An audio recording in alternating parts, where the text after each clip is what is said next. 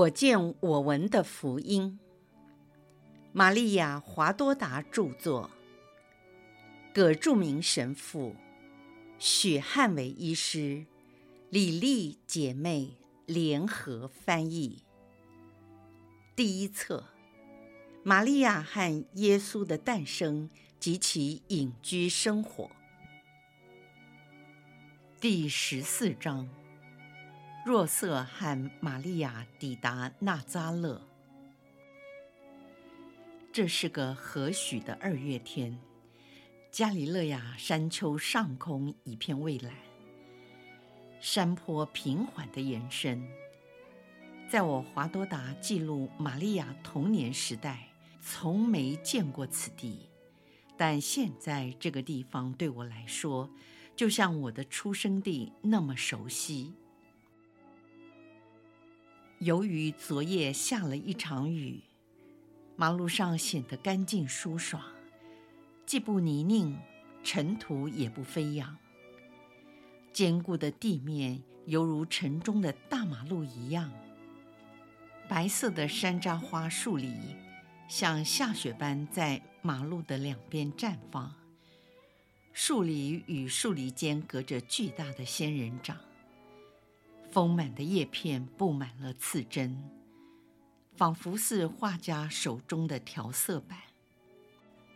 仙人掌的顶端长了硕大鲜艳的果实，它独特的色彩和形状使我联想到珊瑚礁和水母，以及深海的动物。在树篱的另一边，便是村落。而树篱也被屋主们用来标示自己产业的范围，这样地上形成了各式各样奇怪的几何图案，有弧形、多角形、菱形、方形、半圆形，和一些难以置信的锐角或钝角三角形，不规则地散布着。树篱大多以白色为主。酷似奇妙的丝带抛在地上，只是为了添加欢乐的气氛。成群的飞鸟啁啾在爱中，辛勤地筑巢。这里田间的玉米要比犹大省高大，草原上充满了形形色色的花卉，和多达数十种的果树都在迎风招展。以及看起来像一束束白色、红色、粉色、色调缤纷的蔬菜，这些正好回应了天边日落的晚霞，云霓都沾上了粉红、丁香、浅紫、长春花的深紫、宝蓝和珊瑚橘等耀眼的色彩，美不胜收。傍晚，清风徐来，一片片的花瓣由树上飘落，好像三五成群的蝴蝶在林间飞舞。树与树之间缠绕着藤蔓，在高处接近阳光的枝条已经长出了嫩芽，随风摇曳。太阳在宁静的气氛中缓缓西下。天边一片湛蓝，赫尔蒙山及远方的山巅覆盖着白雪，夕阳下显得更加清澈光亮。有一辆马车在路上行驶，承载着若瑟、玛利亚和她的表姐及表姐夫，他们的行程接近终点。玛利亚急切地东张西望，不仅出于好奇，更希望从中认出儿时的印象。但大部分的记忆已不复存在，偶尔回想起某些事物，便会心一笑。伊莎博尔和扎加利亚以及若瑟，手指着不同的地点和房屋，协助玛利亚重温旧梦。纳扎勒坐落在起伏的山丘上，已经呈现在眼前。夕阳西斜，照亮了一些房屋的左角，使得又宽又矮又小的屋子，白色的墙壁好像裹上了粉红的框边，被四周的台阶包围着。有的住家在夕阳照射下，像火一般通红，也照亮了池塘里的水，还没有护栏的水井。水泉传来汲水时吱吱作响的声音，都是为了家用或灌溉果园。有些儿童和妇女们冲到路边上，往马车里看。和熟识的若瑟打招呼，但对另外三位同行的旅者，他们显得有些拘谨和害羞。若瑟和玛利亚、扎加利亚及依撒伯尔已经抵达了纳扎勒。许多不同年龄层的人，在鲜花及树枝做成的拱门进口处等候着。在马车抵达之后，那些人就立刻高声欢呼，摇动着树枝和花束，还有些少女、妇女及孩子们异口同声地问候新娘。男士站在人群的后面，诚挚地问候新婚夫妇。由于阳光并不太热。为了让玛利亚能看清楚她出生的地方，马车在还没抵达村内之前，车棚已经拉开。玛利亚美丽的像一朵鲜花，身穿白衣，金黄色的秀发宛如一位娇贵的天使。玛利亚亲切地向群众微笑。儿童朝着她撒花瓣，与她同年的少女呼叫玛利亚的名字。其他妇女和老人都祝福她。玛利亚向长辈致谢，并朝着男士鞠躬，特别是跟一位大概是京师或村中的主要人物致敬。马车在大街上缓慢地前进。后面跟随着一大群人，对他们来说，玛利亚的来到真是一件大事。若瑟用鞭子指着一栋小宅院说：“玛利亚，看，这就是你的家。这栋房屋建在丘陵的下坡，屋子后面有一个广大美丽的果园。”园子内开满了花，后面种了一些橄榄树，整个果树的篱笆是以山楂和仙人掌围绕起来的。扎加利亚向玛利亚说：“留给你的东西不多了，你父亲病了很久，花费了许多财产，还有罗马人对这栋房子的迫害。”为了修补，也耗掉了很多费用。你看，拓宽周边的道路，削去了三个主要的房间，所以你的家缩小了许多。还有你的父亲，为了扩建，但不希望花大钱，他利用部分丘陵做了一个小山洞，在里面保存他的生活用品。安娜在那里编织，现在你自己可以随意安排。哦，地方小没关系，这些为我已经足够了。我要工作。若瑟说：“玛利亚，不行，是我应该工作。你只要为我们的家缝纫一些东西就好。何况我还年轻力壮。”我是你的丈夫，如果你工作，我会难过。那我就照你的意思去做。好，只是有关工作这件事，我有意见。其他的一切，你的意愿就是我的法律。他们抵达玛利亚家的门口，马车停顿下来，有两位妇女，两位男子，大约四五十岁左右，他们站在门前，还有其他孩童与少年。最年长的男士说：“玛利亚，愿天主赐给你平安。”有位妇女走进玛利亚，拥抱并亲吻她。若瑟介绍说：“这是我的哥哥阿尔斐和他的妻子玛利亚，这是他们的孩子，都是来给你道贺的。如果你愿意。”他们的家，也就是你的家。阿尔斐的妻子说：“是的，玛利亚，如果你一个人生活感到孤单，就请你到我们家来住。我们家的农田在春天是很美的，遍地开满了花。不过在这里，你是花中之花。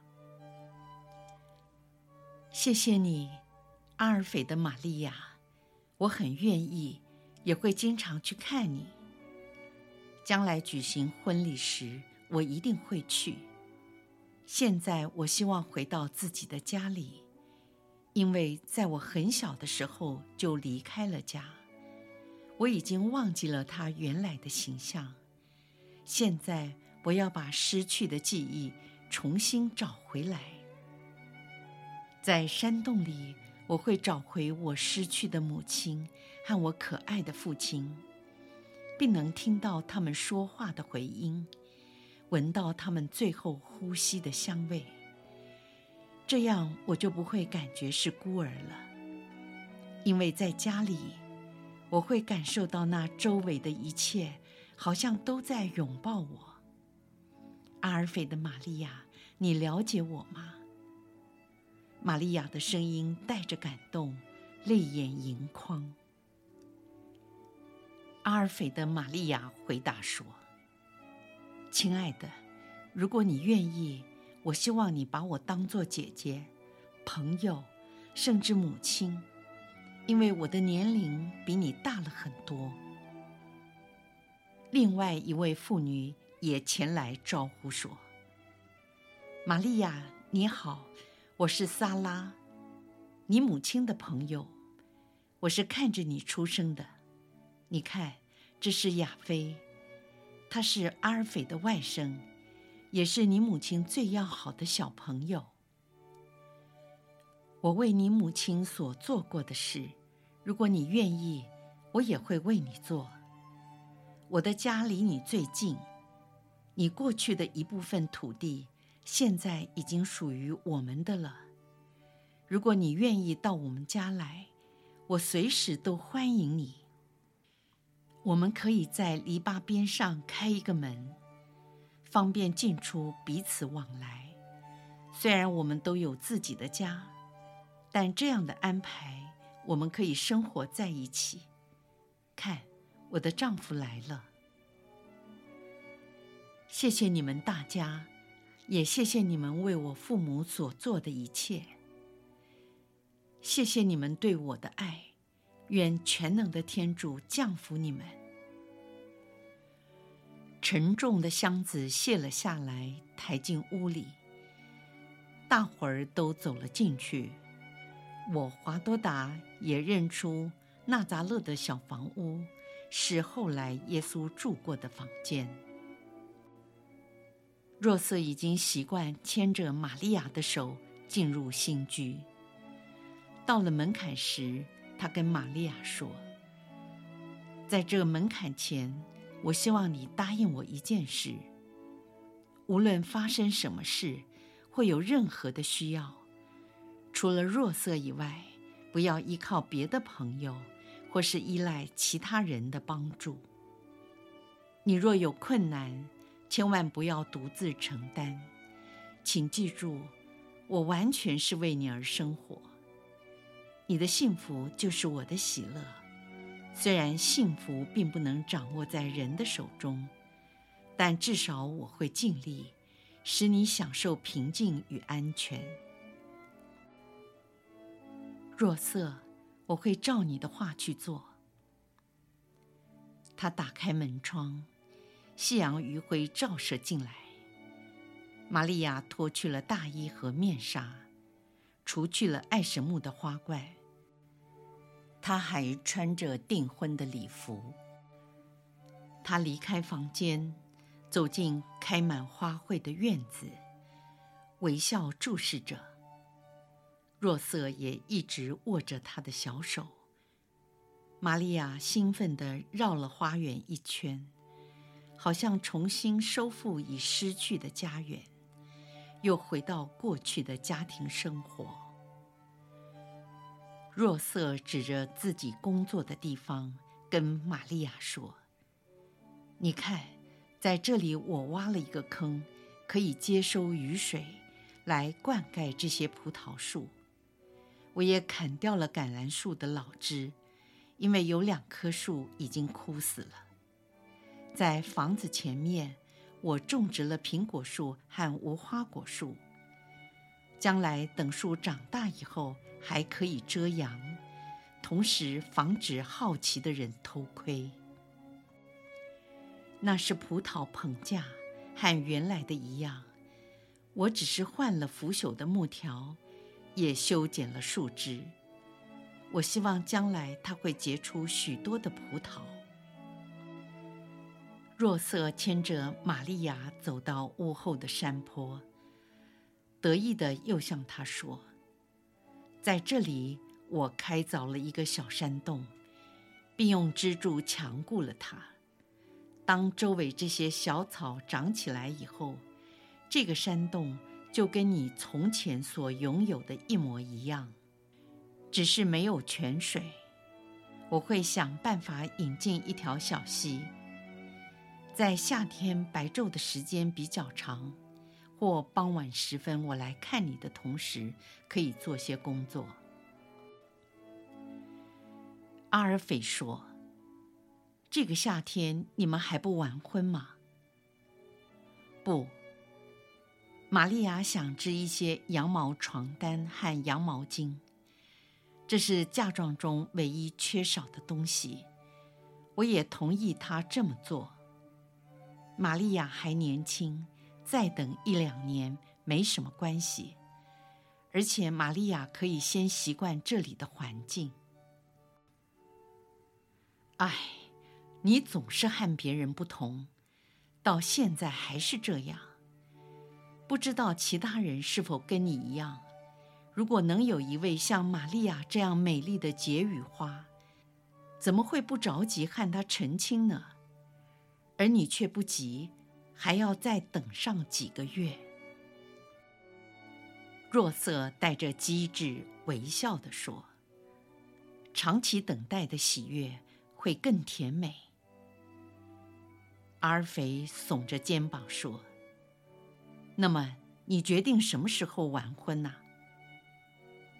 若瑟回答说：“等玛利亚满了十六岁的时候。”过了帐篷节以后，因为冬天的夜晚是温暖的，对即将新婚的人是甜蜜的。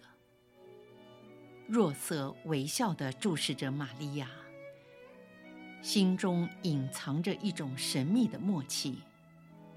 单纯兄妹是充满安慰的爱情，以及杰德的许诺。若瑟继续说。这是山边挖出来的一个大房间，如果你允许，可以把它当做我的工作室。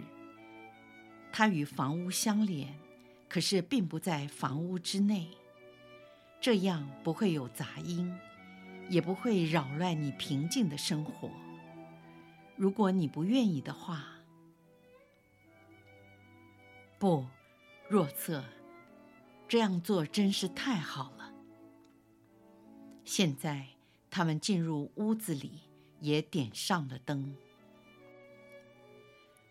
若瑟说：“玛利亚已经累了，我们让她安静的和表姐、表姐夫在一起吧。”大家互道平安之后便离去。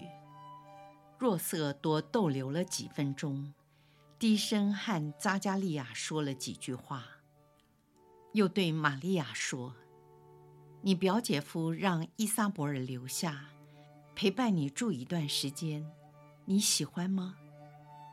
我想他能协助你做一位完美的家庭主妇。有他和你在一起，随你的心意安排一切的东西和家具。我每天下班后来帮你的忙。伊萨伯尔还可以陪你去买羊毛及你所需要的一切东西，费用由我来支付。请记住，你曾经向我保证，有任何需要都会来找我。玛利亚，再见。今夜在这家里，你是以主人的身份度过第一个夜晚。但愿天主的天使护佑你平安入眠，愿天主永远与你同在。若瑟，再见。愿你也常在天主的天使护佑之下。若瑟，谢谢你的一切，我将尽我所能，以我的爱来报答你的爱。若瑟和表姐夫妇道晚安之后离去，神事在此结束。